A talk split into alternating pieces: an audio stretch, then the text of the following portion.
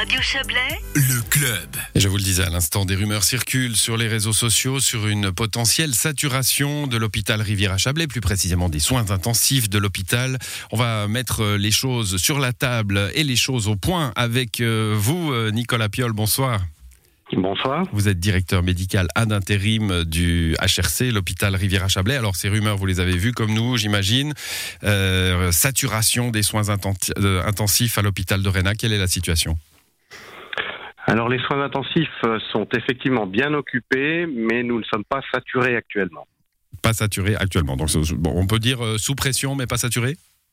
On peut dire comme ça, oui. Bon, quelle est la capacité des soins euh, à Réna Alors on a au total euh, 18 lits de soins critiques, c'est-à-dire 8 lits de soins intensifs et 10 de soins dits intermédiaires pour des patients un petit peu moins malades. 18. Et donc, combien sont occupés Pour être sous pression, mais pas saturé Actuellement, euh, on occupe tous nos lits, mais seulement 7 par des patients Covid. 7 par des patients Covid. Est-ce que ça veut dire que vous devez euh, faire des choix hein? C'est ce qu'on entend toujours dans les hôpitaux, cette peur de devoir faire des choix entre des patients. On ne fait pas de, de choix, si vous voulez, entre les, les patients euh, Covid entre eux. On a évoqué effectivement cette possibilité de, de triage.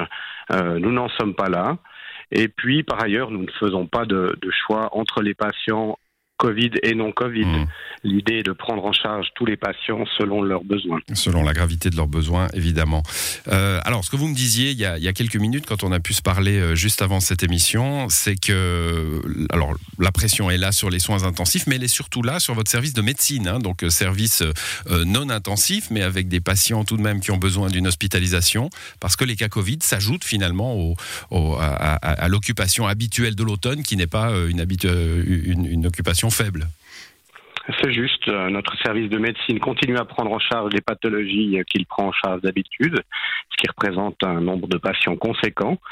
Et euh, à cette occupation, à cette activité, s'ajoute l'activité Covid, qui est une nouvelle activité depuis trois ans. Aujourd'hui, on a 47 patients hospitalisés pour un Covid dans l'établissement, qui viennent en plus du reste. Et donc, ça, ça crée pour vous des besoins de réaménager les services ou pas?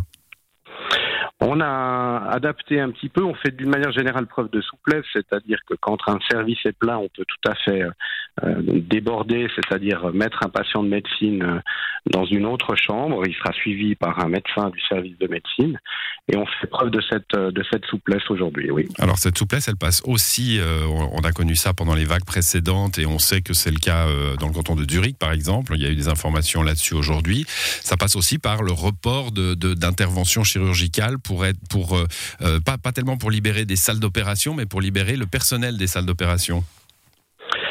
Alors, quand on fait ça, c'est qu'on a besoin de personnel aux soins intensifs. Aujourd'hui, on n'a pas euh, fermé de salle d'opération pour libérer des professionnels à destination des soins intensifs.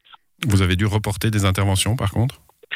On a reporté quelques interventions, effectivement, des choses, des interventions non urgentes, euh, d'orthopédie ou de chirurgie en particulier, pour euh, des patients qui pouvaient attendre quelques jours ou quelques semaines de plus. Mais les opérateurs ont, systématiquement euh, appelé les patients et ont, pesé l'intérêt du patient. Hum, Voilà, il faut il faut être bien clair là-dessus et le redire. hein, c'est important que vous nous le disiez. C'est pas tellement euh, c'est pas tellement les, lits le problème, c'est plutôt les gens pour s'occuper des lits. hein. Un lit de soins intensifs, ça demande non seulement du monde, mais surtout du savoir-faire. C'est exact. Il faut euh, avoir une, une formation, euh, soit une, une formation diplômante, soit en tout cas des années d'expérience pour s'occuper de ces patients particuliers. D'où la- l'apport des, des personnels infirmiers qui sont normalement en salle d'opération, qui viennent prêter main forte aux soins intensifs? Oui, c'est ça. Bon, est-ce que vous avez dû, euh, euh, est-ce que vous avez dans le pipeline, si je puis dire, euh, l'augmentation des, des capacités de soins intensifs? Nous suivons la situation au quotidien, plusieurs fois par jour, je dirais. hein. On, a des, données euh, tout à fait en continu sur l'occupation des services et euh, nous adaptons au fur et à mesure des besoins. Bon, je pense que dans les, les deux camps qui tranchent la société aujourd'hui, euh, on me reprocherait de ne pas poser la question est-ce que la majorité de vos patients Covid sont des patients vaccinés ou non vaccinés?